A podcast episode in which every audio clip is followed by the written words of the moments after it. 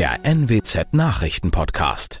Hallo und herzlich willkommen. Das ist der Nachrichtenpodcast der NWZ und ich bin Julian Reusch. Moin.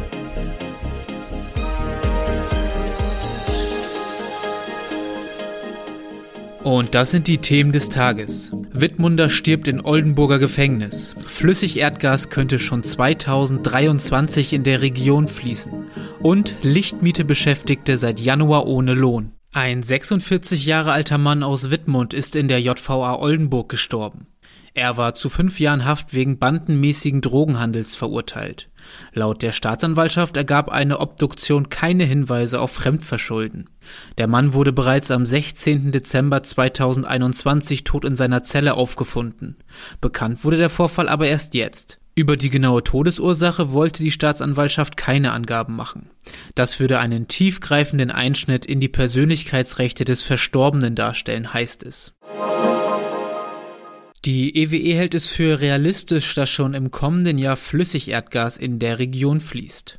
In Wilhelmshaven wird ein entsprechendes Importterminal geplant. Voraussetzung für eine solch schnelle Anbindung sei die unverzügliche planungsrechtliche Genehmigung, heißt es. Die EWE sieht eine Verbindung des Terminals mit den eigenen Kavernenspeichern in Ostfriesland und der Wesermarsch vor. Durch Russlands Krieg gegen die Ukraine will sich Deutschland unabhängiger von Energie aus Russland machen. Daher werden drei Flüssigerdgasterminals geplant in Wilhelmshaven, Brunsbüttel und Stade. Seit Januar warten die verbliebenen Beschäftigten der insolventen Lichtmieter auf ihr Geld. Die Bank, die den Lohn vorfinanzieren soll, hat sich zurückgezogen. 40 Mitarbeiterinnen und Mitarbeiter sind somit in Not. Ob und wenn ja, wann mit einer Zahlung zu rechnen ist, scheint unklar.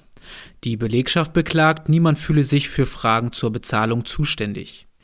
Ende Dezember und Anfang Januar wurden Insolvenzanträge aus dem Firmenkomplex der Lichtmiete-Gruppe gestellt. Das 2008 in Oldenburg gegründete Unternehmen vermietet Industriekunden energiesparende Leuchten. Im Dezember 2021 hatte die Staatsanwaltschaft Wohn- und Geschäftsräume von vier Verantwortlichen durchsucht. Die Ermittler gehen dem Verdacht nach, Anleger könnten durch realitätsferne Versprechen betrogen worden sein. Im Zug der Ermittlungen wurden alle Geschäftskonten gesperrt, wodurch die Lichtmietegruppe zahlungsunfähig wurde. Alle weiteren Hintergründe zu diesem Fall lesen Sie in unserem Artikel auf NWZ Online.